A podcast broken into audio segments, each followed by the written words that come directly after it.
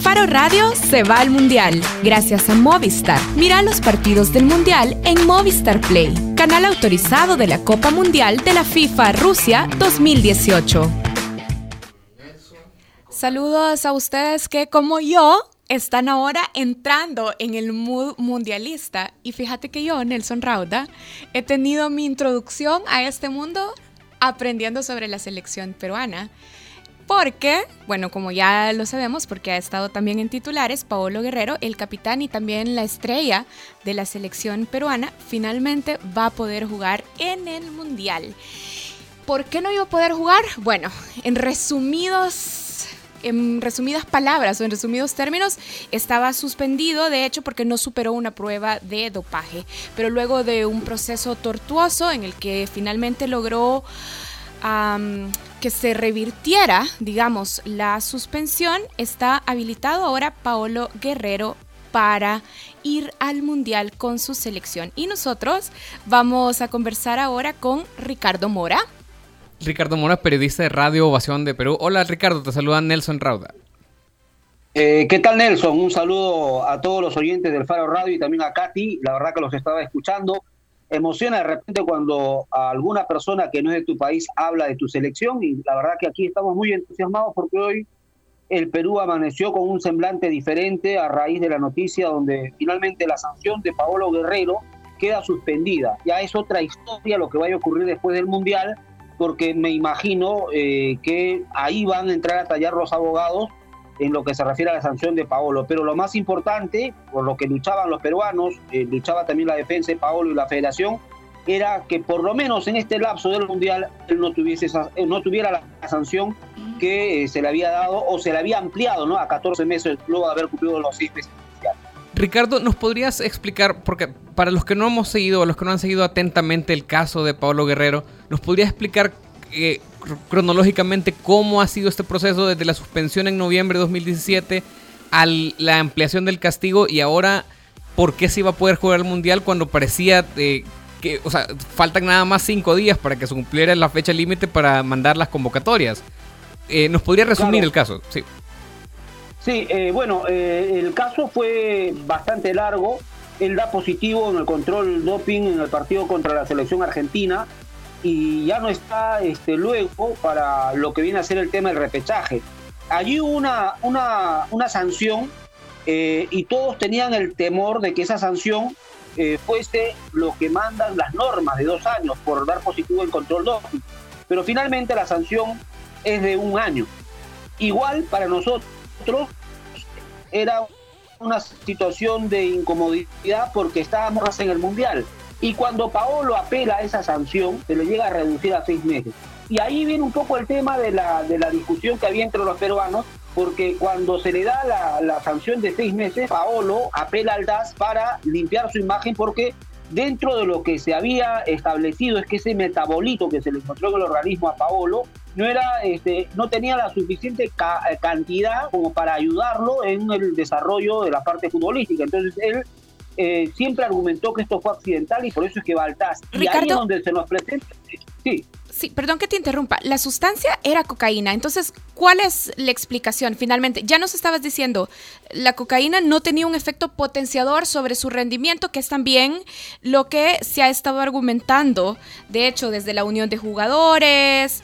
Pero, ¿cuál, es la explicación entonces? ¿Cómo es posible que Paolo Guerrero no estuviera consciente de el riesgo que implicaba consumir cocaína y las implicaciones que esto tendría, pues una sanción como la que ha tenido que enfrentar.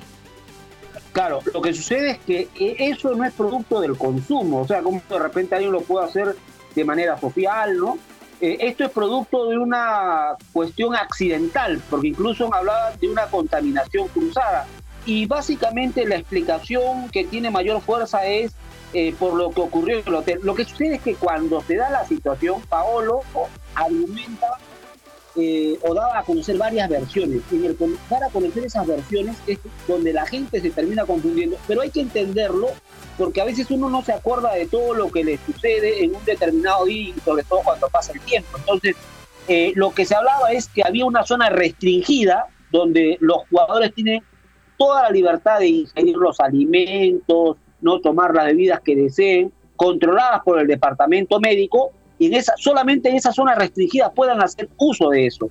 Fuera de esa zona restringida, no. Entonces, lo que estaba en discusión es que Paolo había tomado un, un té, pero fuera de esa zona restringida y que finalmente en el tema de la taza, que no la habían lavado, ahí se generó el tema de la contaminación cruzada, pero le faltó argumentos a Paolo para quedar bien librado porque los argumentos que tenían que obligar a llevar de repente a testigos presenciales de la situación o testigos que tuvieron que ver directamente con la contaminación. El mozo, por ejemplo, no quiso ir o no le dieron permiso, entonces no tuvo más argumentos y por eso es que finalmente la apelación, el TAS determina enviar la cantidad de meses en cuanto a la sanción de Paolo Guerrero. Ahora, ese es un tema, ojo, ojo que tampoco eh, los no vas a hacerlo desentendidos en el sentido de que se le ha suspendido la sanción, se le ha suspendido la sanción, pero no sabemos en qué va a terminar la historia. Lo que ustedes es que nosotros nos hemos emocionado por lo que lo vamos a tener en el Mundial. Después del Mundial,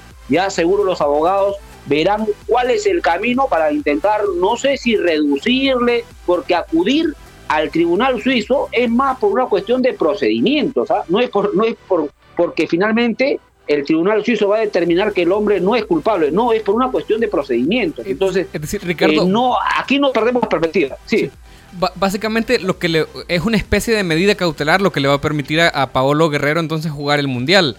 Eh, claro. Eh, están en un grupo, digamos, un poco complejo con Dinamarca, Francia y Australia. ¿Ustedes creen que Guerrero eleva significativamente las posibilidades de avanzar de ronda que tiene Perú?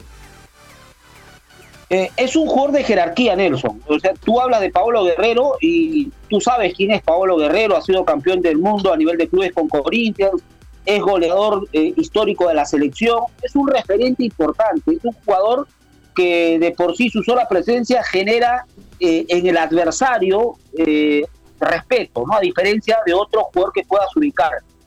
Se alimenta las opciones de Perú y crecen porque tienes una opción más porque sin Paolo Guerrero ahí venía un poco la duda, nos quedábamos básicamente con dos centrodelanteros, el caso de Farfán que iba a jugar como nueve o Raúl Ruiz Díaz que está en el fútbol mexicano. Entonces tenías o ibas a gozar de dos posibilidades, en cambio ahora con Paolo Guerrero aumenta la cantidad de delanteros, pero todos sabemos que Paolo por la jerarquía debe ser el elemento titular. El partido para nosotros, para los peruanos, va a ser clave el que juguemos contra Dinamarca, porque ese partido nos puede hacer afrontar el segundo desde el punto de vista de la conveniencia. Si le ganamos a Dinamarca, podemos jugar un partido que nos convenga frente a Francia, pero si perdemos con Dinamarca, tendremos que jugar desde el punto de vista de la necesidad.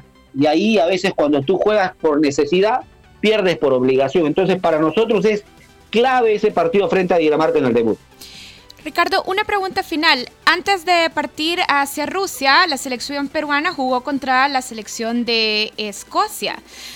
¿Cuáles fueron las, las principales sensaciones de ese partido? Es decir, ¿cuáles son las principales fortalezas que dejan evidencia y también las debilidades que dejan evidencia luego de ese encuentro con Escocia?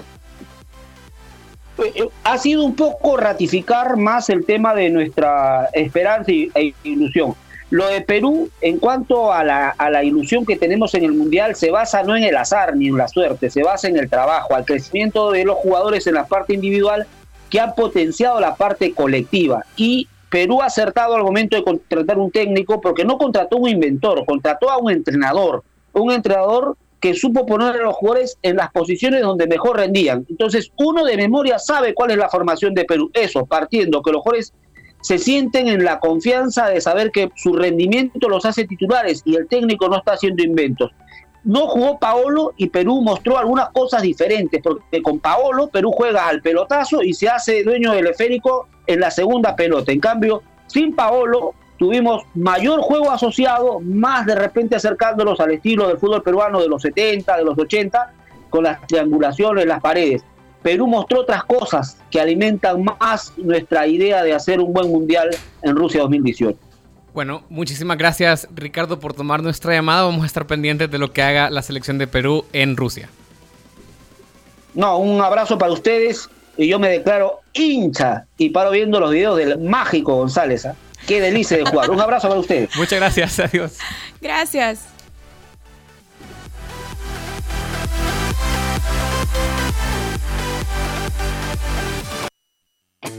Faro Radio se va al Mundial, gracias a Movistar. Mira los partidos del Mundial en Movistar Play, canal autorizado de la Copa Mundial de la FIFA Rusia 2018.